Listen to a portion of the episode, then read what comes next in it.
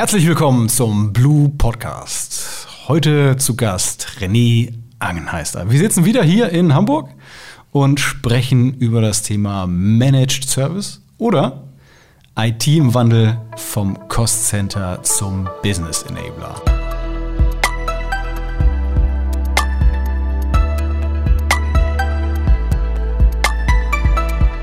Das ist ein ganz schön sperriger Titel. Moin Nils, hi. Wir haben ja schon ein bisschen diskutiert, wo stehen wir denn jetzt hier gerade? Ja, wir sind mittendrin, mitten in der Digitalisierung, Cloudifizierung, die bei den Kunden gleichzeitig stattfindet. Und das Thema dieser Gleichzeitigkeit, das ist echt eine Herausforderung für viele Kunden. Absolut. Sehe ich auch so. Das merkt man im Markt. Ne? Die, die, die Bewegung in Richtung Cloud, die ist stark da. Alle schreien nach Digitalisierung. Nicht zuletzt wegen den letzten zwei Jahren Corona, wo Hardware oder beziehungsweise ja, Infrastruktur für IT einfach gar nicht mehr lieferbar war. Konsumiert man dann doch schneller mal da, wo es herkommt.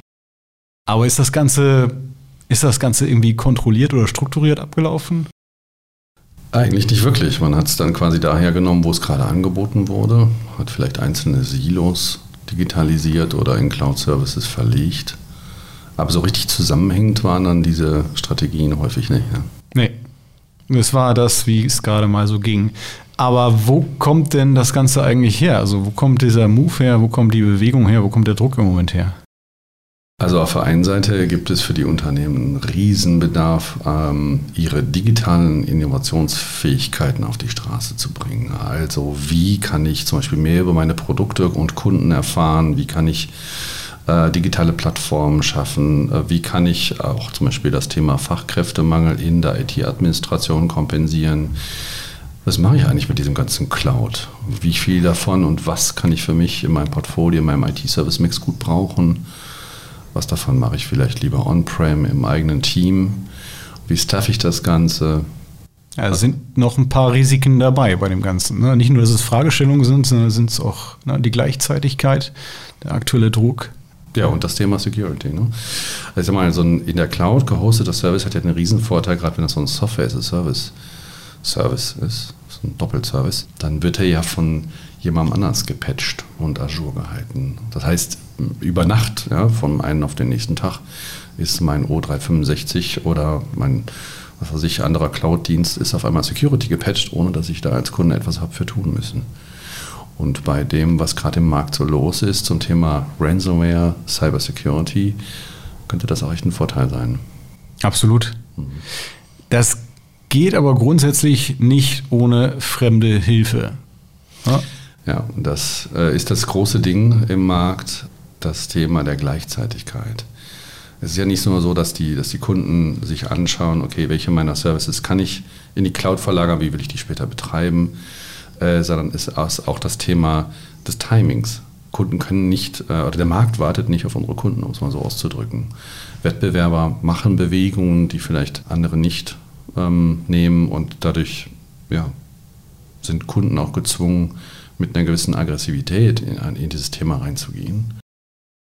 Demgegenüber steht aber ein relativ großer Investitionsbedarf. Also wenn man mit der großen Kelle quasi Cloud und Managed Service konsumiert, dann ist das ja mal eine Entscheidung. Da bindet man sich für viele, viele Jahre. Absolut. Ähm, das ist, einer hat mal gesagt, so ein bisschen wie so eine Ehe eigentlich, ne, für viele Jahre. Partnerschaft, ja.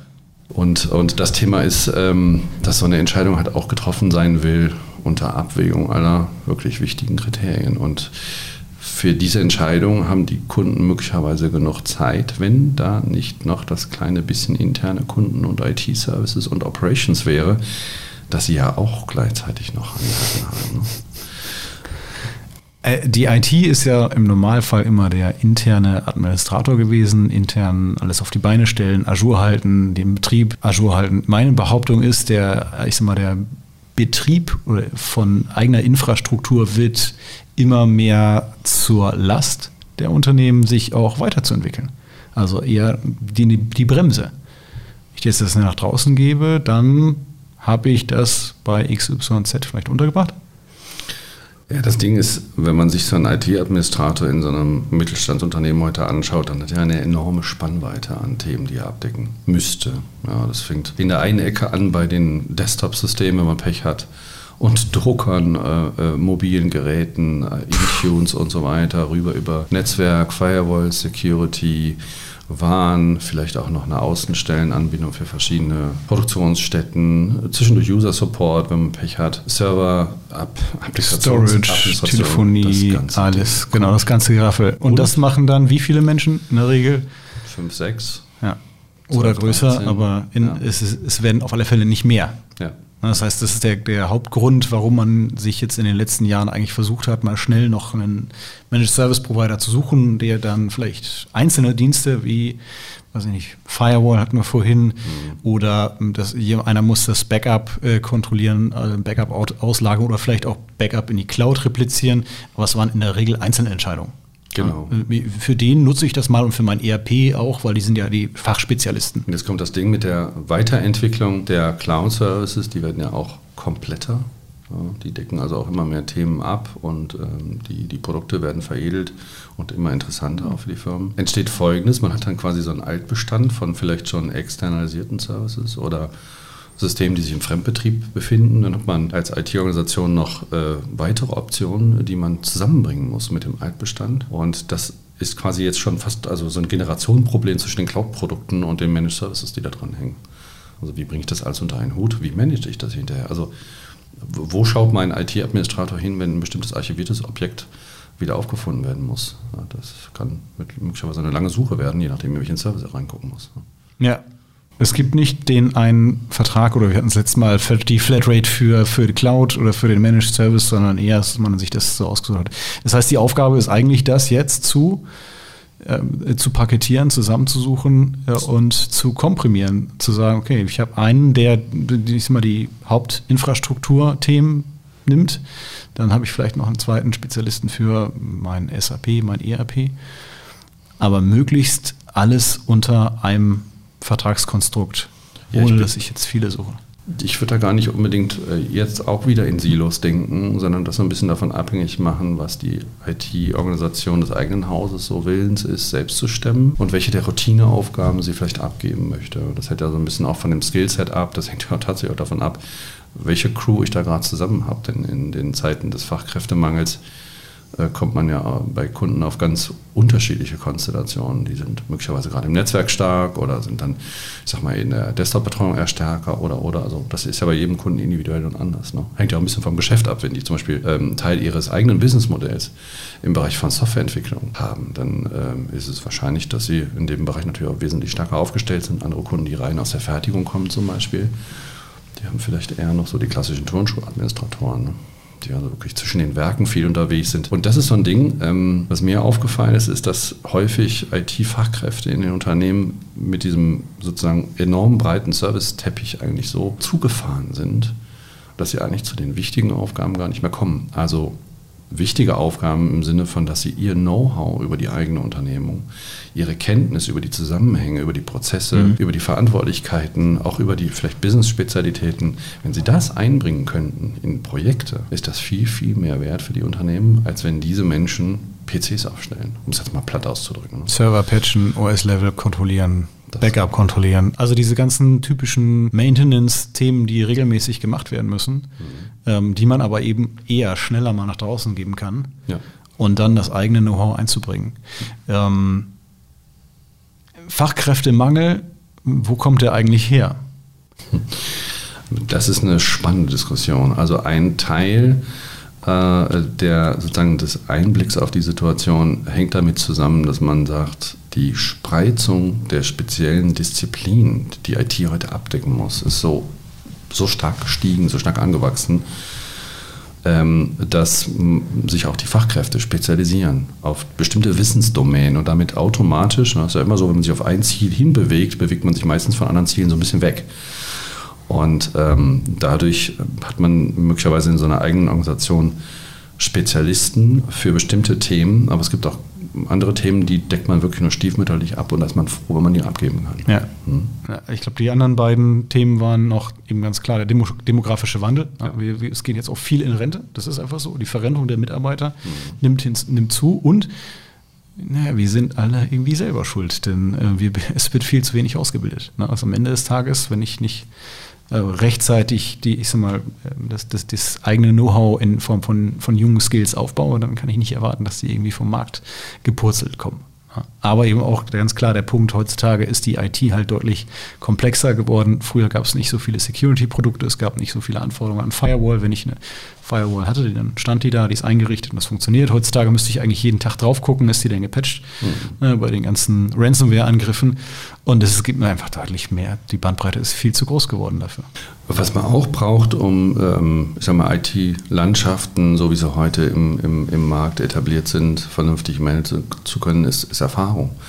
Und die kann man nicht einfach für 3,50 Euro kaufen. Die, die ist halt sozusagen, das ist ja was, was man mitbringt ja, durch Mileage. Und ähm, da ist mir zum Beispiel in dem, äh, in dem Szenario Log4j ein Ding aufgegangen, das mir so durch den Kopf ging, nämlich, dass man eigentlich erstmal wissen muss, wo überall stecken diese Routinen eigentlich alles drin. Ja. Das, das war, ne? Also als Log4j, äh, als diese Meldungen kamen, war es tatsächlich für einige Kunden echt so nach dem Motto, okay, wo gucken wir jetzt eigentlich alles nach? Ja, und da sind natürlich die, die wirklich die Infrastruktur, jeden Stein in der Infrastruktur kennen und umdrehen können, die sind natürlich im Vorteil. Und genau diese Mannschaft, äh, die habe ich dann möglicherweise gerade nicht at hand. Und das ist natürlich ein Riesenvorteil von cloudifizierten Services, denn da wird das zentral gemacht von Menschen, die den ganzen Tag nichts anders machen. Also dann ist sozusagen die Umkehrung der Spezialisierung da wieder ein Vorteil. Ne? Ja, absolut. Ganz genau. Ja, und das andere Thema ist, ähm, was es im Markt meiner Meinung nach aktuell wirklich braucht, ist auch eine Governance zwischen dem, was IT tut und dem, was das Business braucht. Und das ist ein relativ dickes Brett zu bohren. Das geht nicht ohne Strategie. Haben Sie eine Strategie? Was braucht es für eine Strategie? Also zunächst braucht es natürlich eine Unternehmensstrategie, das ist klar, an der man sich ausrichtet. Die ist in vielen Mittelstandsunternehmen überhaupt nicht schriftlich fixiert. Die mhm. existiert in irgendwelchen Köpfen oder so. Ähm, und dann braucht es eigentlich davon abgeleitet eine IT-Strategie. Und in aktuellen äh, Situationen braucht es noch etwas dazwischen in der Sandwich-Position und das ist die Digitalisierungsstrategie. Ja, das ist, aber wie gesagt, die Antwort ist äh, sowohl als auch. Man braucht sie. Haben Sie da draußen alle? Frage lassen wir jetzt mal offen. Ich glaube, das können sich die Zuhörer denken. Ähm, aber um nach vorne zu kommen, um langfristig nach vorne zu kommen, um dann tatsächlich aus der IT, aus dem Cost Center einen Business Enabler zu machen, weil die Chance ist jetzt da, braucht es tatsächlich eine langfristige Strategie. Ich ja. behaupte, es wird alles digitalisiert, was digitalisierbar ist. Ne, der Bedarf ist einfach da und ja. die Unternehmen, die Unternehmer, ähm, es wird nicht mehr IT-Personal geben. Das heißt, Ne, das, das, was man dann automatisieren kann, wird automatisiert. Ne, was auch immer das für Apps sind. Ne, ob das so Urlaubstools sind oder ERP-Systeme, CRM-Systeme, die man mal, ich sag mal, für den Mittelstand auch eben ganz schnell aus der Cloud beziehen kann. Gibt es ja diverse, um da eben nicht mehr großartig zu maintainen und das dann vielleicht auch im Standard zu nutzen. Standardisierung ist, glaube ich, auch ein wichtiger Punkt. Ja, ja, das ist richtig. Und äh, die Reise könnte dann dahin gehen, dass die eigenen IT sagen wir mal, Mitarbeiter, die Mitarbeiter der, der IT-Organisation sich nicht mehr mit so Routineaufgaben befassen müssen, sondern stattdessen den Kopf und die Hände frei haben für die echten Projekte. Und zwar die Projekte, die das Unternehmen wirklich vorwärts bringen. Dann auf dem Weg könnte man quasi wirklich hinkommen zu einem Wettbewerbsvorteil, den man mit Digitalisierung erreicht und raus aus der reinen Cost-Center-Betrachtung. So war es ja früher, ne? tatsächlich.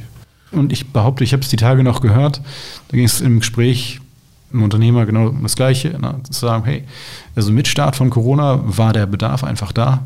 Wir mussten alle mehr kommunizieren. Es brauchte Tools, in dem Fall Collaboration, Kommunikation, mhm. Telefonie, digitalisiert, von überall, mhm. zugreifbar, mhm. ohne den Bottleneck von eigener Infrastruktur, weil die gar nicht so skaliert hat, also aus der Cloud. Und auf einmal sind alle mitgegangen. Ne, wir hatten alle die gleiche Herausforderung alle Mitarbeiter haben die gleiche Herausforderung. Es war nicht, dass die IT gesagt hat, hier bitte sehr, das hast du jetzt und nutzt das. Das war nicht einfach nur das nächste Tool, sondern es war ein, war ein ganz klarer Bedarf. Lass uns weiterarbeiten. Wie können wir überhaupt arbeiten, wenn wir nicht ins Büro dürfen? Und worüber kommunizieren wir? Und diese Herausforderung, die nicht nur in Unternehmen, die gleich Mitarbeiter haben, die Herausforderung ist auch bei allen Unternehmen im Moment. Auch wir als Businesspartner müssen ja. umdenken, müssen, sich, müssen uns umstellen, denn auch für uns ist ja der, die Aufgabe, ähm, eine andere geworden. Nicht nur, dass, dass es andere Produkte sind, sondern bewusst in der Beratung ist es eine Umstellung. aber auch in den Services, die wir ganzheitlicher darstellen müssen. Denn wenn man Sachen in die Cloud gibt, dann ist das nicht wie früher, dass ich sage, okay, die Infrastruktur steht jetzt nur woanders. Nein, sie muss halt auch ganz ganzheitlich gemanagt werden. Also äh, ein Thema ist da auf jeden Fall auch, dass Unternehmensstrategien wenig Antworten darauf äh, geben, wie denn zu digitalisieren ist. Das liegt ja auf der Hand. Ähm, die rein infrastrukturell gedachten Strategien aus den 90ern so und aus den 2000er Zeiten sind aber auch zu kurz gedacht. Und das hat früher funktioniert, heute ist das einfach zu kurz gedacht. Heute braucht es wirklich eine Digitalisierungsstrategie, die alle Aspekte umfasst und die maßgeschneidert ist für die, für die Kunden. Absolut. Haben wir gerade ein Boot im Hintergrund gehört, oder? Ja, hier ist gerade ein, ein Fleetdampfer durchgeheizt. Ja. Genau. Was heißt denn das jetzt konkret, wenn ich auf Managed Service schaue? Wo hilft mir das? Hm. Naja, also Managed Service hilft natürlich an der Stelle, dass ich Routineaufgaben abgebe, das hatte ich ja vorhin so ein bisschen gesagt, ähm, Routineaufgaben abgebe und dann dafür sorgen kann, dass mein IT-Staff quasi frei wird für die Projekte, äh, die ich eigentlich machen will. Das ist auch ein Wandel, den wir tatsächlich bei den Kunden auch sehen, dass die, die ich sag mal, Senioren-IT-Administrator eher zu Technical Manager von, von IT-Projekten werden. Also jetzt nicht so im klassischen Projektmanagement-Sicht oder vielleicht ja doch, aber die wirklich sozusagen die verschiedenen externen und internen Anbieter von Leistungen dann orchestrieren und zum Ziel führen. Das ist ein Wandel, den wir sehen. Und was ist da ähm, die Möglichkeit, die Chance im Managed Service liegt auch darin, ähm, jetzt eine neue Verzahnung dieser Services zu denken und vielleicht auch schon gemachte Managed Service Agreements nochmal zu überdenken und zu schauen, okay, wie passen die denn zu meinen zukünftigen Bedarfen?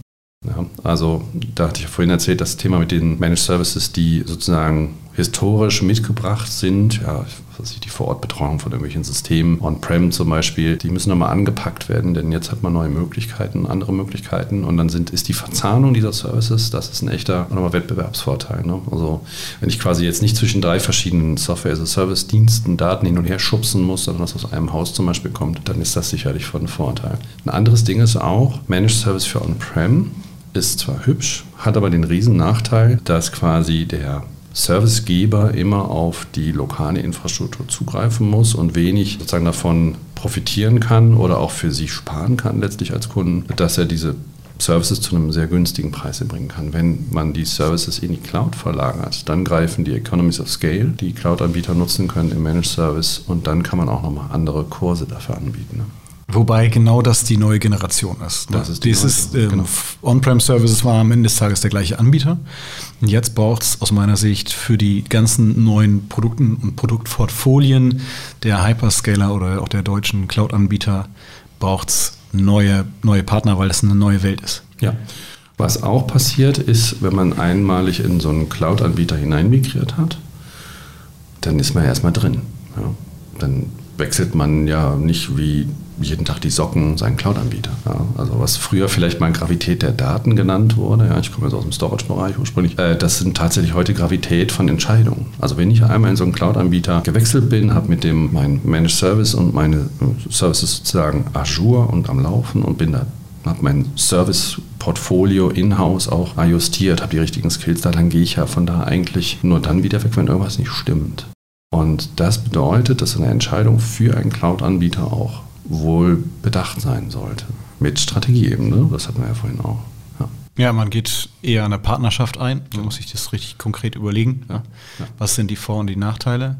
Auf der anderen Seite muss es auf, der Augen, auf Augenhöhe passieren. Wir sehen das immer wieder. Wir, wir sind Mittelstand, wir leben Mittelstand. Wir, unsere Kunden sind halt auch zum größten Teil Mittelständler. Ähm, und man schaut sich da eher ähm, mal schneller in die Augen. Man ist auf Augenhöhe. Und dafür ist halt deutlich mehr Verständnis. Gemeinsam für das, was man tut ja, also ein Anbieter von Managed Service auf Augenhöhe, das ist das, das der eine Aspekt. Der zweite Aspekt ist aber die tiefe Fachlichkeit, die die Kollegen mitbringen. Also es hilft mir natürlich als Kunde nichts, wenn ich jetzt zu einem Cloud-Anbieter wechsle, der, ich sage jetzt mal hart ausgedrückt, nur in der Cloud-Welt je existiert hat. Viel sinnvoller ist es, sich einen Partner auszusuchen, der auch die On-Prem-Welt versteht ja, der die Sprache spricht, der lokalen Administratoren, ja, der versteht, äh, was es bedeutet, ein bestimmtes System XY zu migrieren oder was dahinter hängt.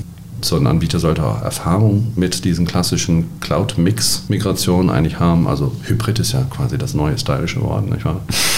ähm, und das dritte äh, Thema ist ähm, die Bandbreite in der Unterstützungsleistung. Also so ein Managed Service Anbieter sollte auch die Möglichkeit haben, ähm, nach rechts und links in den Services zu skalieren, im Sinne von andere Services auch zusätzlich anbieten zu können. Schlecht wäre, wenn man sich auf einen Cloud-Anbieter mit Managed Service festlegt, der nur eine spezifische Sparte abdeckt. Das hat den riesen Nachteil, wenn man dann noch einen und noch einen Service braucht, muss man schon wieder das Paar Schuhe wechseln. Ne? Das will ich ja vielleicht auch nicht. Absolut. Also Managed Service in der Cloud findet nicht nur in der Cloud statt, sondern eben auch on-prem. Und wenn dann mal der große K-Fall ist, selbst wenn es ne, vor Ort ist, dann muss halt am nächsten Tag auch spätestens jemand, auch wenn es ein Samstag oder ein Sonntag ist, vor Ort sein. Das heißt, da braucht es eine große Servicemannschaft, um eben ja, zu helfen, wenn es denn ja. mal brennt. Ja. Um das mal ganz klar zu sagen. Genau, und das erreiche ich natürlich nur, wenn ich mich auch an einen Anbieter binde oder mit ihm zusammen eine Partnerschaft eingehe, der wirklich auch im Consulting und in technischen Außendiensten Leute äh, zur Hand hat, die er dann dafür einsetzen kann. Denn, wie sagt man so schön in der Security-Thematik, es ist nicht die Frage, ob ein Ransomware-Zwischenfall passiert, sondern nur wann. So sehr wir Ihnen das allen nicht wünschen, natürlich. Absolut. Hm. Was ist denn jetzt die Kernaussage zum Thema Managed Service und dem Wandel vom Cost Center zum Business Enabler? Ich würde sagen, die Kernaussage ist, Managed Service ist der Schlüssel, die eigenen IT-Spezialisten, die man in-house hat und die das eigene Business so gut kennen, frei zu machen von diesen Routineaufgaben, die sie Zeit kosten und die eigentlich stupide Wiederholungen sind häufig und sie in die Lage zu versetzen, dass sie sich mit den Projekten befassen, die das Unternehmen strategisch vorwärts bringen. Das ist eigentlich der Schlüssel. Die richtigen Potenziale zu heben, ja. genau, um im Geschäftsmodell voranzukommen. Ich glaube, das war ein guter Abschluss. René, vielen Dank für deine Zeit. Gerne, gerne.